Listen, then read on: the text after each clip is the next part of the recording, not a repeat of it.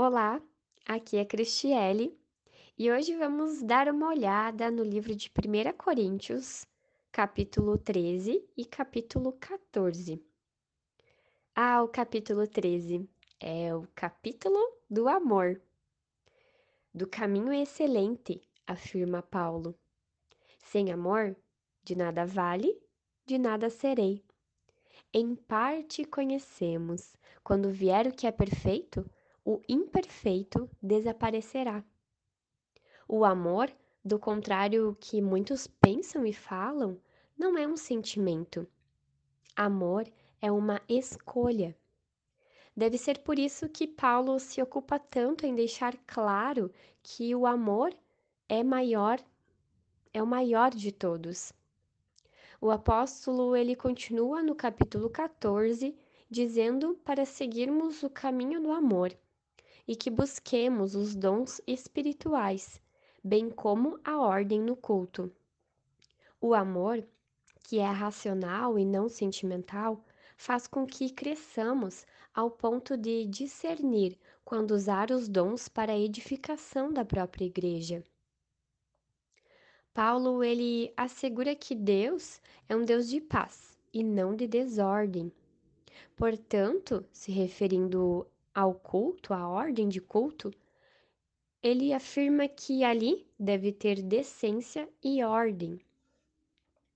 Aquele que é o amor nos amou ao ponto da entrega. Por isso que aqui vemos concreto se concretizar o amor.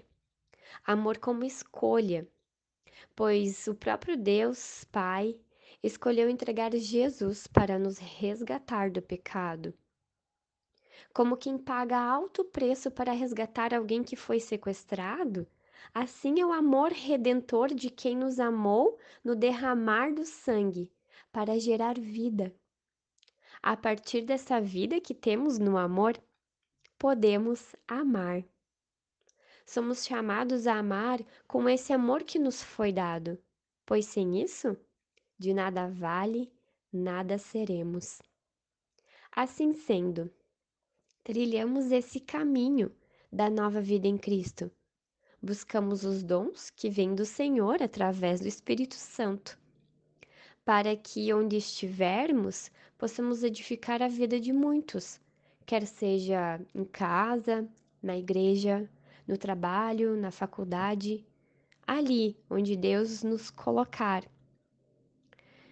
Que o Senhor Jesus nos capacite e nos faça lembrar sempre do amor que foi uma escolha, do amor que foi concretizado em um ato que perpassa toda a história.